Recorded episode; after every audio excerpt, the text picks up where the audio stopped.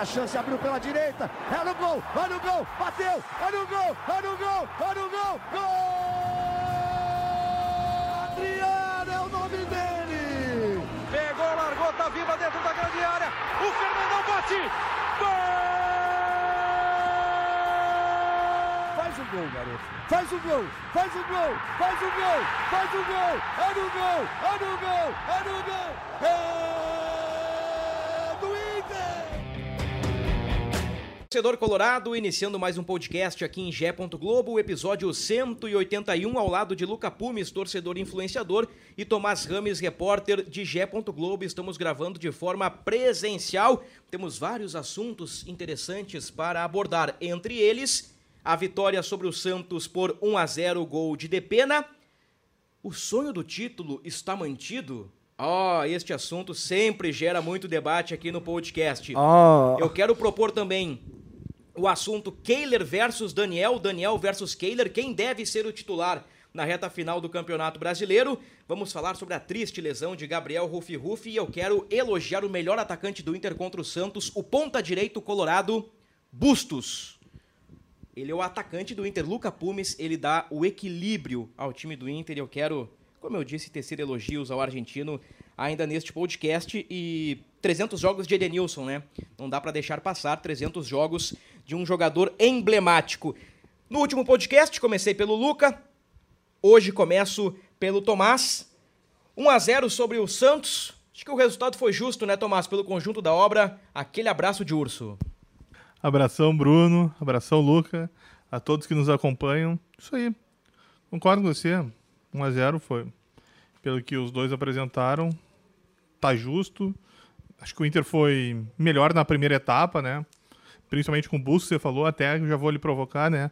O Bustos passou do alemão, então, como um dos cinco melhores atacantes do Brasil. Ai, ai, ai. Bela provocação, bela provocação. Mas, né? Brincadeiras à parte. O alemão, parênteses dentro do parênteses, mal o alemão nos últimos dois jogos. Contra Bragantino e Santos. Temos que reconhecer, né? Temos que dizer a verdade aqui para os nossos ouvintes e internautas colorados que o alemão não foi bem. Fecha o parênteses, vai que é tua, Tafarel. Vambora então, mas brincadeiras à parte, né? O Bus jogou muito bem, acho que junto com o Depena foram. Acho que os dois foram os melhores em campo, né? Eu gostei também do, do Maurício, né? No primeiro tempo, achei que ele foi bem também. E no segundo tempo, o Inter ficou um pouco mais atrás, né? Principalmente o René teve mais trabalho para segurar o Ângelo ali, que incomodou. Mas o Inter conseguiu os três pontos e voltou para a vice-liderança, que era o mais importante voltou para vice-liderança porque venceu e o Fluminense perdeu para o Atlético Mineiro. Um resultado previsível, né? Eu disse aqui pro pessoal na redação, Galo vai ganhar do Fluminense. O dinizismo longe do Rio de Janeiro, na maioria das vezes, não funciona. Mas isso é um papo pro pessoal lá do podcast do Fluminense. Luca Pumes, vitória por 1 a 0 portão 7, aquela loucurada toda. Eu, um abraço. Eu, um abraço. Lembrei do urso que a gente tava falando aí. Sim, sim. Vimos um urso na televisão esses dias. É, um abraço, Bruno. Um abraço, Tomás. Um abraço para nossa audiência qualificadíssima. Eu proponho. Vamos aproveitar que estamos no mote eleitoral. Eu proponho a extinção do Palmeiras. Porque olha que campeonato tri que a gente ia ter se não tivesse o Palmeiras tão na frente, sem dar chance para os adversários, errando pouquíssimo. Hoje a gente tem, né, nessa segunda-feira, Palmeiras em campo. Talvez possa diminuir a, a distância para o Colorado. Talvez possa se manter a mesma, né? Então, a briga ela fica se alterando ali entre o segundo e o terceiro e o quarto, mas às vezes o segundo que altera com o terceiro, às vezes o terceiro vira quarto. Cara, é muita coisa, mas sempre com o Palmeiras ali na frente, dando aquela aquele, aquela tônica para o campeonato de que a coisa já está sendo bem definida, né? Bem antes do tempo. Então, brincadeiras à parte, óbvio que a gente gostaria de ver o Inter chegando, se aproximando do Palmeiras. Uh, o Inter perdeu uma chance muito, muito, muito importante, né? Contra o, contra o Bragantino de, de se manter ali mais regular, ainda que distante. A, a vantagem do Palmeiras aumentou. Mas a vitória contra o Santos foi naquele clima de, de time que jogou mais mesmo. O Santos é um Santos irreconhecível, se a gente comparar com outras temporadas, mas já vem de algum tempo é, de dificuldades, né? O Santos tendo que apostar obrigatoriamente em vários nomes da base, o que, de certa maneira, é, até engrandece as últimas campanhas do Santos por ter se mantido onde se mantém é, com os jogadores que tem, mas não é um time que assusta. O Santos está longe de ser um time que assusta hoje. Então, fico feliz né, com, com o que o Inter desempenhou. Acho que em alguns momentos o Inter, de novo, que é uma, uma, uma provocação que eu venho trazendo há um tempo, que é o Inter não soube ser mortal o Inter podia se complicar mais pelas chances que deixou de aproveitar do que pela própria intensidade e produtividade do Santos em campo. Em outros momentos, o Inter foi mais mortal, teve menos chances, mas quando chegou, chegou com o ímpeto de fazer e a técnica necessária ali na frente do gol para colocar a bola na rede, o que a gente não está vendo é, tanto nos últimos jogos, mas felizmente os três pontos vieram. 1 a 0 no Santos, gol do Depena, chegou a 4 na temporada. Bustos deu assistência, chegou a seis passes para gol em 2022. Bustos e Depena agora empatados, né? Entre os melhores assistentes do Inter, seis passes para gol. O Inter não teve Daniel com problema no olho direito, Wanderson problema na coxa direita e o Gabriel Mercado suspenso. O argentino volta na quarta-feira contra o Flamengo. Já pincelando esse jogo que nós vamos abordar na sequência, o Johnny levou o terceiro cartão amarelo e o Gabriel teve uma lesão grave no joelho direito. E aqui é o gancho, Tomás. Difícil, né? Não tem muito o que falar, na verdade. É, desejar boa recuperação para o Gabriel e descrever o que aconteceu, né? Dentro de campo e depois com os exames e na noite de sábado mesmo, né? O Inter passou a informação de que ele fica um bom tempo afastado. Isso aí, Bruno, foi. Eram 45 do segundo tempo já, né? O jogo acabando. Foi disputar uma bola com o Lucas Pires e esticou a perna e ali ele ficou. Uh, ele na hora ele já pede o atendimento. Uh, na maca ele já começa a chorar e tira a caneleira e começa a bater, né? Como quem soubesse que era alguma coisa muito séria. Aí ele, quando chega no banco de reservas do Inter, ele nem consegue. Uh, andar sozinho. O Tyson vai ajudar ele, leva ele, senta ali, fica desolado esperando o fim da partida, sai com dois membros da comissão pro vestiário, aí recebe o abraço do pessoal dentro do vestiário ali, participa da roda de oração, né? O mano dá um recado para ele, diz que eles vão estar tá junto, né? Torce por ele. E depois ele é levado para um carro que o levaria para o hospital de cadeira de rodas. E aí, como você bem disse, né, no 9, 10 da noite, sai que ele fez o exame e vai precisar passar por cirurgia, né? Porque ele tinha rompido os ligamentos do joelho direito e vai ficar por cerca de oito meses fora. Oito meses fora. Estamos em outubro, então outubro, novembro, dezembro, janeiro, fevereiro, março, abril, maio, maio, junho.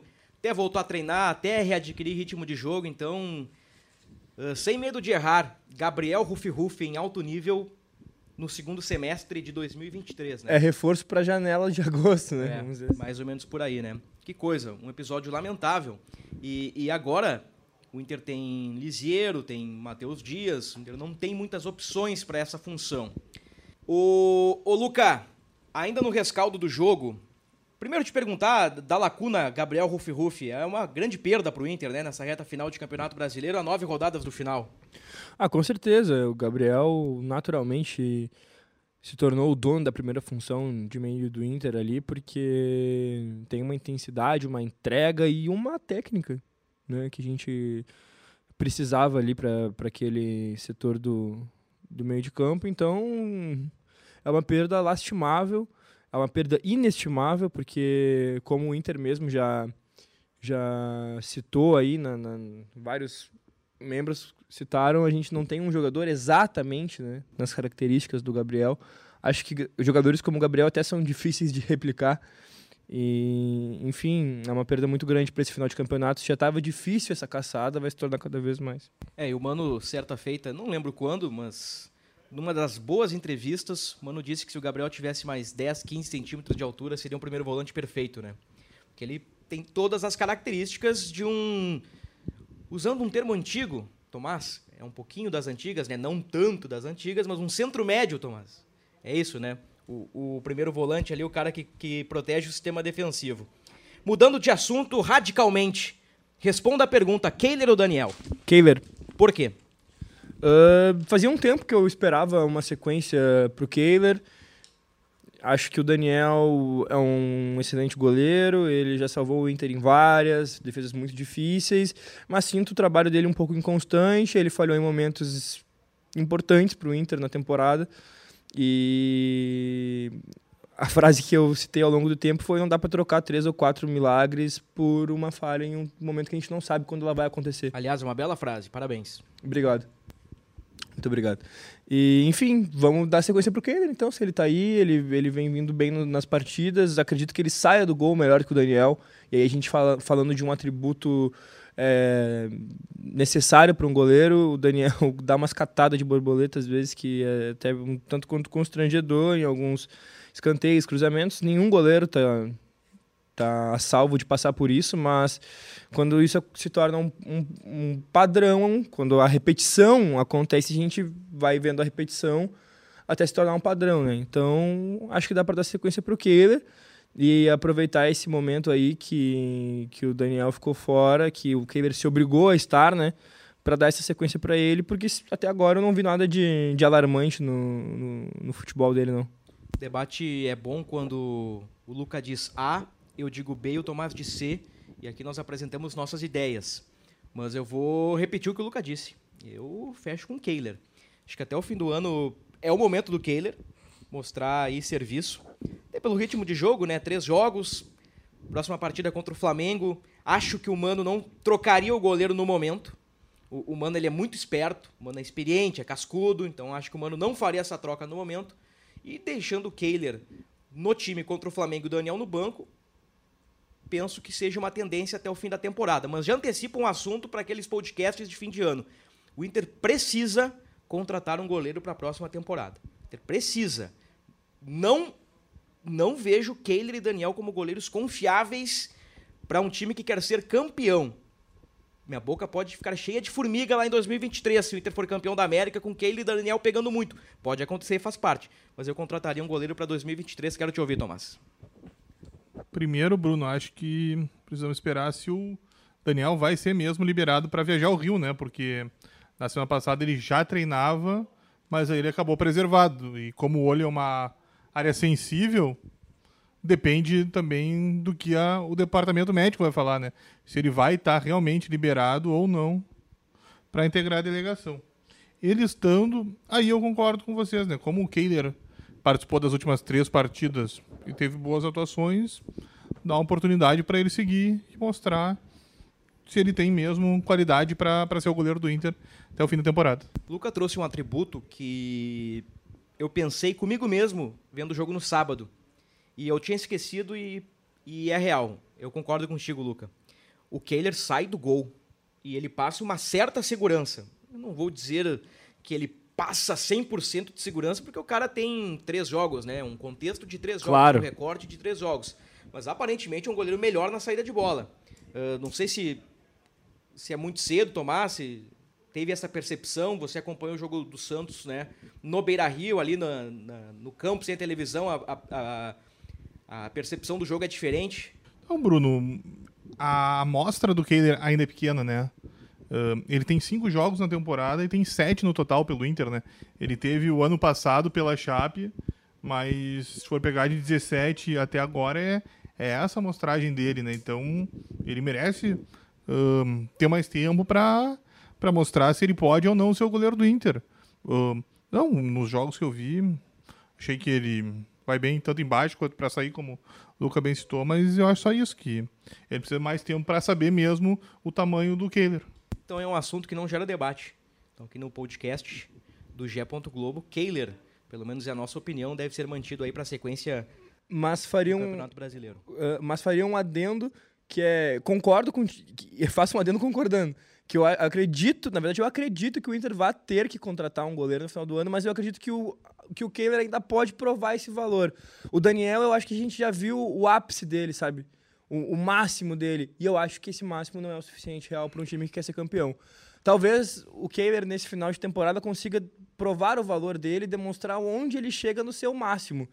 E aí dar essa segurança para começar um 2023, um gauchão ali, com ele no gol, tendo a certeza de que teremos sim um goleiro à altura. Porém, se, se o Inter decidir é, pelo pela manutenção do Daniel, eu acho que daí sim a gente precisaria contratar um goleiro. É que tem um detalhe, né, Luca?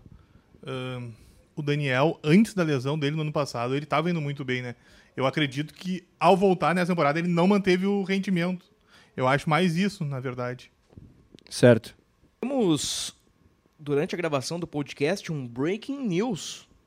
Que é uma notícia, como diriam os antigos, uma notícia rasa quarteirão. Porque pega todos, ou a maioria, uh, de surpresa. Paulo Autuori foi anunciado na tarde de segunda-feira como técnico ou coordenador técnico, aqui na arte não aparece, do Atlético Nacional da Colômbia. Nossa. Já tínhamos falado nisso em algum momento aqui, né? Ele já trabalhou no Atlético Nacional, acho que mais de uma vez. E agora o Paulo Autuori, tipo assim, do nada, é anunciado no Atlético Nacional. O Autuori, ele esteve no Atlético Paranaense este ano, né? Ele começou o ano lá, então ele passa por Atlético Paranaense, Goiás, Inter e agora Atlético Nacional. Que, que situação curiosa essa do Paulo Autuori, né? Ele, ele vinha de um trabalho já, de, de algum tempo no Atlético Paranaense. Ele não começou em 2022 e saiu em 2022, justiça seja feita. Mas ele vai para o Goiás, dura cerca de um mês, vem para o Inter, dura o quê? Quatro, cinco, seis meses. E agora vai para o Atlético Nacional, hein? O Inter até agora não se manifestou. É, é provável amigo internauta, amigo ouvinte, que no momento uh, em que você estiver desfrutando deste podcast, já teremos atualizações sobre o caso Autuori e possivelmente atualização do jogo do Palmeiras, né? Citado há pouco pelo Luca. No momento da gravação, a, a diferença é de 7 pontos, o Palmeiras pega o Botafogo, então talvez você já saiba o resultado deste confronto aí, se a distância está em 7, se a distância está em 8 ou se a distância está em 10 pontos. É isso aí. Bela arte, aliás, né? Mas o que, que tu quer dizer, Tomás, por favor? A data da apresentação, 13 de outubro. Ah, sim, 13 de outubro. Perfeito. Obrigado, Tomás. Eu não, não tinha me dado conta. Eu, eu abri aqui o Twitter e fiquei pensando, pode ser pegadinha. Mas não é. A data é de hoje. Estamos gravando no dia 13 de outubro. Então aí, ó, para você ligado no nosso podcast, tivemos durante a gravação Breaking News Paulo Autori, parceiraço de Mano Menezes, né? Pois então, eu acho que isso nós temos que citar, né? Porque a chegada do Autori foi muito importante para acalmar aquele departamento de futebol do Inter que tinha problemas, né? O Altuori, o Mano e o William Thomas foram fundamentais, né, para melhorar o ambiente, acertar as pontas, né? Se vocês forem lembrar, teve a questão do salário do, dos vencimentos do grupo atrasado, né? E o Altuori era fundamental nessa caminhada. Ele já organizava o planejamento da próxima temporada, né, com o Mano e o William. Temos que ver agora como é que vai ser a, né, como é que o Inter vai se organizar para esse final de temporada e para 23, porque eu acho que sim é uma perda importante no, no vestiário do Inter. É, fica um pouco estranho quando o Inter não se manifesta antes, né? Porque a gente está sabendo de uma chegada basicamente sem saber de uma saída, né? É, a gente soube pelo anúncio do Atlético Nacional. Na verdade, na segunda-feira ali, depois do meio-dia, nós ouvimos alguns rumores, mas assim, Rumores. Rumores, né? E, puxa vida, do nada, assim, fechou. O Atlético Nacional anunciou o, o, o Paulo Autori. Ah, daqui a pouco, eu acho que não, né? O, teve um episódio aí curioso, acho que foi na sexta ou na quinta-feira, o Pumas do México anunciou uma lesão de joelho do Daniel Alves de forma equivocada. Que loucura. E o Daniel Alves disse: não me ziquem. Vai zicar outro. Tá, é, vai zicar outro, exatamente isso, né? Mas enfim, tocando adiante o, o nosso podcast. Por que Busto seria o melhor atacante do Inter, Luca Pumes? Por que, por que eu estou sustentando esta tese? Tu está sustentando essa tese porque o Bustos, ele, ele, ele apoia como poucos, né? Ele chega como poucos a linha de fundo, ao mesmo tempo ele pisa na área quando precisa e bate em gol quando é necessário. Já marcou alguns gols assim, acabou perdendo um gol contra o Santos, que ele jogou a bola lá nas alturas, mas em outros momentos ele já colocou aquela bola na caixinha. Uh, ele faz isso, como muitos outros laterais pelo, pelo Brasil podem fazer isso, mas sem comprometer o setor defensivo. Então a gente tem um elemento surpresa muito bacana ali que quando precisa voltar não, não, não faz não faz perninha, né? Não faz perninha para voltar. Ele é um, um jogador diferenciado. A gente passou muito tempo sem um lateral direito. Ele fez muita falta na partida contra o Bragantino no meio da semana passada. Então, com certeza, ele em campo fez total diferença positivamente para que o Inter saísse com a vitória contra o Santos. No último podcast, vocês com certeza vão lembrar que eu relatei aqui um lance do segundo tempo que o Edenilson pega a bola na meia direita e automaticamente ele domina e já vira a cabeça. E não tinha Bustos, tinha Igor Gomes. E ali o Edenilson arriscou a bola, bateu no zagueiro e ficou na mão do goleiro. O Bustos, ele é um ala. Ele é mais ala que lateral. Defensivamente, comete erros. Ele não é acima da média neste quesito defensivo. Eu acho que ele faz ali um feijão com arroz bem interessante na parte defensiva, mas na parte ofensiva ele é um lateral diferenciado. Ele, ele é o ponto de equilíbrio. Ora com Wanderson na ponta esquerda, ora com Pedro Henrique na ponta esquerda. Ele que dá o, a profundidade do lado direito ali com Maurício, que por vezes joga pela direita, mas ele não é ponto, o Maurício é um meia, então o Maurício puxa para dentro, abre o corredor pro Bustos, tudo aquilo que o Mano Menezes já explicou N vezes em suas entrevistas. Então, é, para mim é impactante a diferença do time do Inter, eh, do Bragantino para o Santos, jogo em que o Bustos não jogou 0 a 0 com o Bragantino e o jogo que o Bustos jogou e deu assistência 1 a 0 contra o Santos, e o Bustos ainda perdeu dois gols de dentro da área, um deles inacreditável, que ali o Tomás que é centroavante, sabe? Ali é o, o Bustos ele bateu curvando o corpo, pegando embaixo da bola ali, é, cara, é categoria no canto. Gol aberto, os caras fecharam o centro, podia ter tirado dos caras ou uma pancada ali baixa, né? Não na lua. A vontade de pegar aquela bola de primeira ali deve ser uma loucura, né? É, deve ser, deve ser, mas é, en, entre tantos fatores que eu elenquei e outros, eu vejo o Bustos como um, uma peça-chave, Tomás. Entre os principais jogadores do Inter na temporada. O esquema, né, Bruno, também, né? O Mano monta um esquema também, justamente para auxiliar nessa força ofensiva que o Bustos tem, né? E sem dúvida que você falou, quando ele tá lá na frente, peça fundamental, você bem citou no começo do podcast, né, que ele divide com, com o Depena seu principal garçom do Inter na temporada, né? Isso mostra muito como ele é importante lá quando o Inter sobe. Seis assistências, Bustos e, e Depena. Bom, adiante. O, o, o, Tomás acompanhou o treino do Inter na segunda-feira pela manhã, reapresentação pós-vitória sobre o Peixe, sem Tyson com problemas uh, familiares. Até nem sei se o Tyson viajará para o Rio de Janeiro, saberemos nas próximas horas. E na atividade, o Mano Menezes indicou Lisiero como substituto do Gabriel Rufi Rufi. O Johnny está fora, deve jogar o Edenilson. O Wanderson deve permanecer fora, com desconforto na coxa. Tomás já disse aí que o Daniel é dúvida. E o mercado, que foi desfalque por suspensão na rodada anterior, retorna. Agora, como montar um meio-campo sem Rufi Rufi e Johnny? Sabe, Bruno, que tu falou do, do Wanderson agora, eu recebi um, uma mensagem no Twitter. É, o cara me marcou ali, pediu, levanta a pauta aí no, no podcast 181 é, do, do Inter estar preservando o Wanderson porque teria obrigações contratuais caso ele jogasse mais duas partidas. Eu, eu bom, não, eu pensei, não, não posso acreditar que numa reta final de campeonato o Inter faria isso.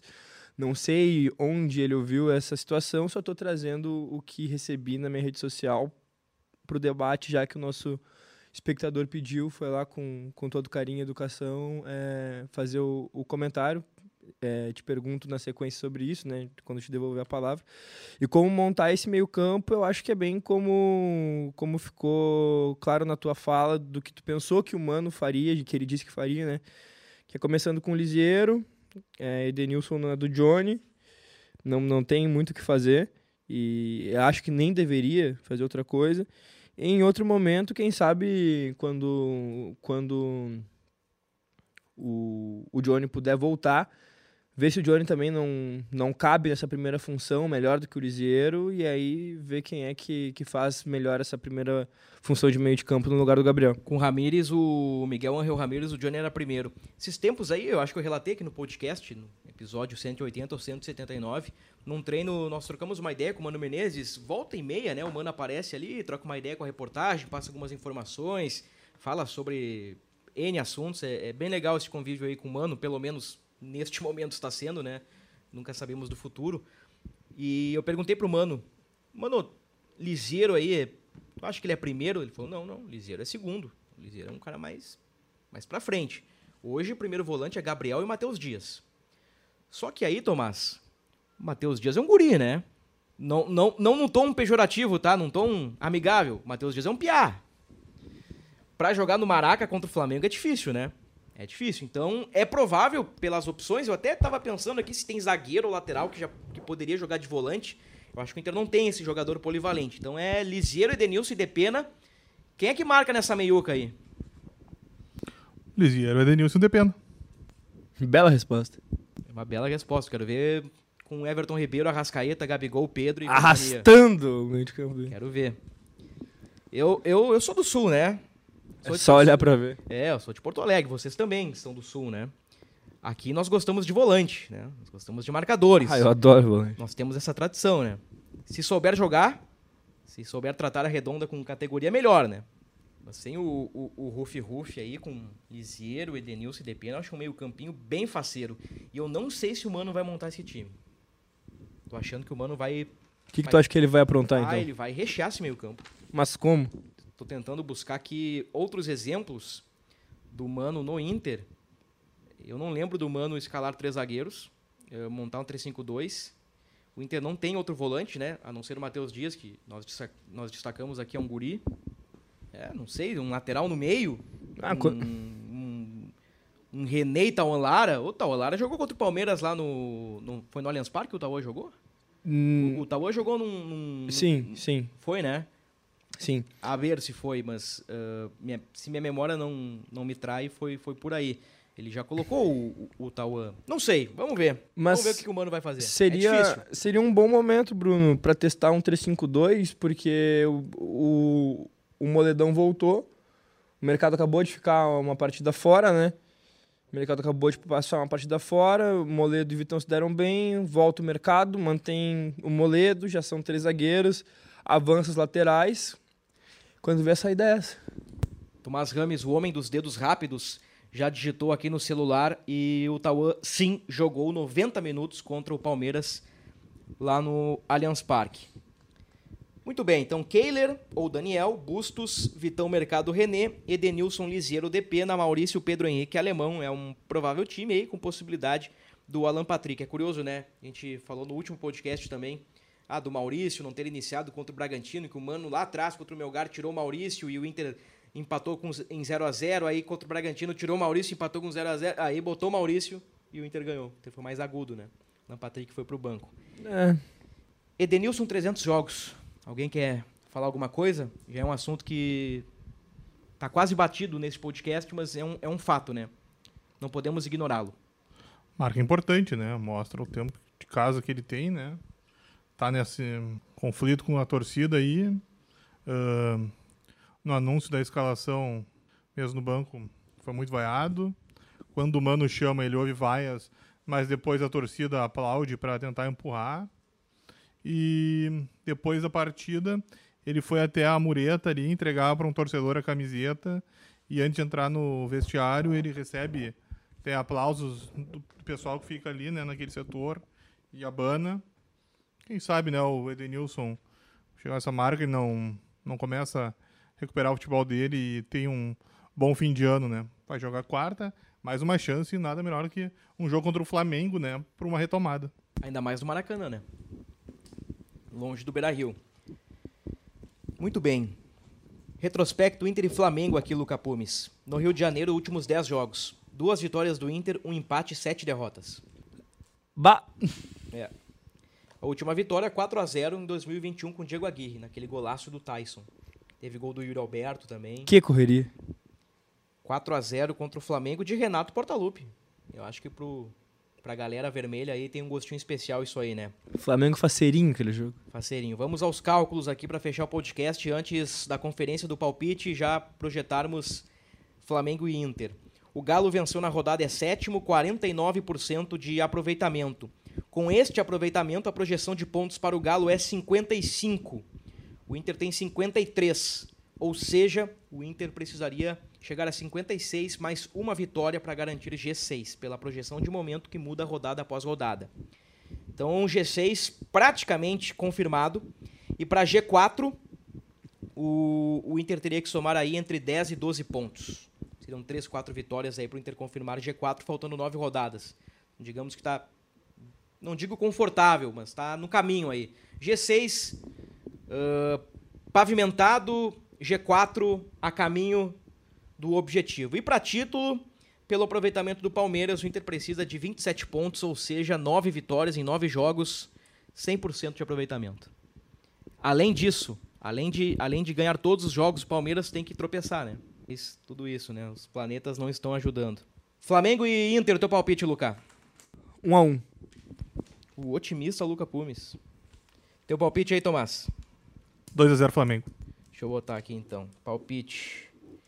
Uh, já que tá o cantinho aqui do palpite. Luca, é quanto mesmo? 1 a 1 Tá, não, não, não, não, não, não. Tomás é V- 2 a vamos, 1 vamos por essa banca. 2 a 0 Vamos 2 por essa 0 banca. Flamengo. 2 a 1 pro Colorado. 2 a 1 pro Colorado. Não tem nada a perder. Não tem mesmo. E pra mim, é 3 a 1 Flamengo. 3 a 1 Flamengo. Só conferir aqui o do, do Santos pra fechar. Luca, 2 a 1 Inter. Acertou a coluna, né? Parabéns. Tomás, 1 a 2 Tomás foi no peixe, né? E, e- Não aprende, né? E o tombo foi grande. Eu coloquei 3 a 0 com um show de alemão. Não tivemos. Aliás, tivemos um show de alemão, né? Depois do jogo, né? Com bandinha e tudo, né? Exatamente, Bruno. Ah, quando né, depois do jogo tem a coletiva do treinador na sala de imprensa e os jogadores passam na zona mista, né, e conversam com a imprensa. E quando nós estávamos ali, né, esperando o pessoal passar, nós começamos a ouvir no andar de cima um som muito alto de uma banda tocando, né? E aí que era uma música germânicas, né? Ao vivo? Sim, tinha uma banda em cima tocando. E aí eu pensei, ué? Aí eu pensei, hum, já sei, né? Imagino que tenha um endereço isso aí. E aí, exatamente, tava o pessoal esperando Pedro Henrique, o alemão. Quando eu cheguei, quando eu cheguei ali, o alemão tava batendo foto, né, com o pessoal, e depois chegou até a dançar ali com uma pessoa, né, ali na... Enquanto a bandinha alemã tocava. Situação bem bacana. Pedro Henrique não apareceu ali. Ah, na verdade, Pedro Henrique passou antes, né? então Passou eu não antes. vi. Provasse a cuca ou não? Ah, exatamente. Teve cuca de bergamota. Não, eu não provei, era para os dois. Ah, assim, ó. Cuca de bergamota, pro meu paladar não dá. Ah, eu sou, eu sou do, do experimentar, né? A minha, e minha família é do centro do estado, né? Ali da região de Santa Maria, Restinga Seca, Faxinal do Soturno, que que Polesne, come em Santa Cachoeira Maria? do Sul. Cara, é- a gente mais ali mais, nessa região ali, todas as festas de família que a gente teve e, e a- a- até em buffets que eu fui em restaurante, sempre tinha uma cuquinha pra comer com a comida, né? O- a cuquinha pra comer com, com. Tu vai ali, bota a carne né, do, do churrasco, a maionese, o arroz, o tomate e um pedaço de cuca. Que vai. Que, É, Essa vai mistura do muito doce com salgado eu, eu gosto. e já experimentei cuca de diversos sabores e vou te dizer que, que a de bergamota iria muito tranquilo. É, as de fruta eu não sou muito, eu gosto mais da neutra. Então tá. Fechou, seu Lucas? Até após Flamengo. Até, então, um abraço, Bruno. Bom, um se, se abraço. ganhar do Flamengo, vai lutar pelo título, né? Ah, pode ser, pode ser, e ainda mais dependendo do que o Palmeiras for fazer nessa rodada e também na, na- próxima, né? O Palmeiras, lembrando que o Palmeiras ainda não jogou. Pega no momento em que a gente não, É. em que a gente tá gravando esse podcast, a gente ainda não sabe o resultado do jogo do Palmeiras, então pode ser que aconteça. E foi uma satisfação acertar a coluna e a vantagem, né? Um gol de diferença, vitória do Colorado ali, acho que levei essa, né? É, pode ser. Mas eu coloquei 3 a 0 e o- Hum. o Inter não levou gol. Ah, é uma forma de ver também. É uma forma de ver, né? Depois do Botafogo, o Palmeiras pega o Coritiba. Bom, No Allianz. No Allianz. Então a diferença, no momento da gravação é de 7, então já pode dizer, a diferença no momento é de 10 pontos. Ah, Zero pontos pro Palmeiras nessas duas partidas. Perder as... Imagina, imagina. Não é só o Inter que começa a sonhar, né? O Fluminense também vai colocar o olho nessa taça. Um abraço pra ti, Tomás. Abração, Bruno. Abração, Luca. Vamos ver, né, o que, que o Mano apresenta no Maracanã. E, né, e agora também vamos acompanhar como é que vai ser o vestiário do Inter, né, para sequência da temporada sem o Autuori, né, que era a peça fundamental junto com o William e o Mano naquele trabalho ali. O Inter que não tem vice de futebol, né, ou seja, agora vai ser tudo, confirmando, né, com o William e o Mano. Importante destacar que até o encerramento desse podcast nós temos o anúncio por parte do Atlético Nacional. Com certeza nas próximas horas teremos a manifestação por parte do Inter e tudo sobre este assunto estará em ge. Globo. Para finalizar o podcast, já agradecendo a parceria de todos.